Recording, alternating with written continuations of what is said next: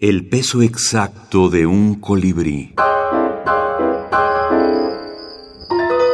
Microhorror. El horror de Dunwich. H.P. Lovecraft. Fragmento. Aquella noche todos los vecinos de Dunwich se recogieron en casa y no hubo granja o establo en que no se obstruyera la puerta lo más sólidamente posible. Huelga decir que ni un solo animal pasó la noche en los pastizales. Hacia las dos de la mañana, un irrespirable hedor y los furiosos ladridos de los perros despertaron a la familia de Elmer Fry, cuya granja se hallaba al extremo este del barranco de Cold Spring. Todos coincidieron en decir haber oído una especie de chapoteo o golpe seco. La señora Fry propuso telefonear inmediatamente a los vecinos, pero cuando su marido estaba a punto de decirle que lo hiciese, se oyó un crujido de madera que vino a interrumpir sus deliberaciones. Al parecer, el ruido procedía del establo y fue seguido por escalofriantes mugidos y pataleos de las vacas. Los perros se pusieron a echar espumarajos por la boca y se escondían a los pies de los miembros de la familia Fry, despavoridos de terror.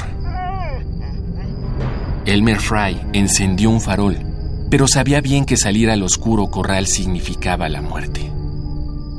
Los niños y las mujeres lloriqueaban, pero evitaban hacer todo ruido, obedeciendo a algún atávico sentido de conservación que les decía que sus vidas dependían de que guardasen absoluto silencio. Finalmente, el ruido del ganado remitió hasta no pasar de lastimeros mugidos, seguido de una serie de chasquidos, crujidos y fragores impresionantes.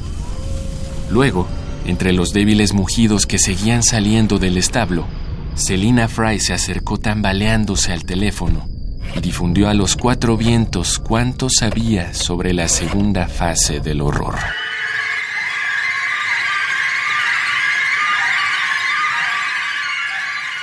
La, tentación de la sobreadjetivación es, es muy grande en el horror. O sea, el horror es, es este hiperbólico. O sea, no puedes contar una historia de. Y estoy pensando en estas grandes clásicas historias de horror de, de justo los que hablábamos, de Edgar Allan Poe hacia acá, Bradbury, Lovecraft.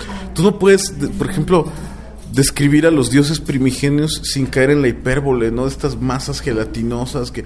¿Cómo cuentas eso con, con, con de manera, de la manera... O sea, Hemingway no podría haber hecho horror en su economía, por ejemplo.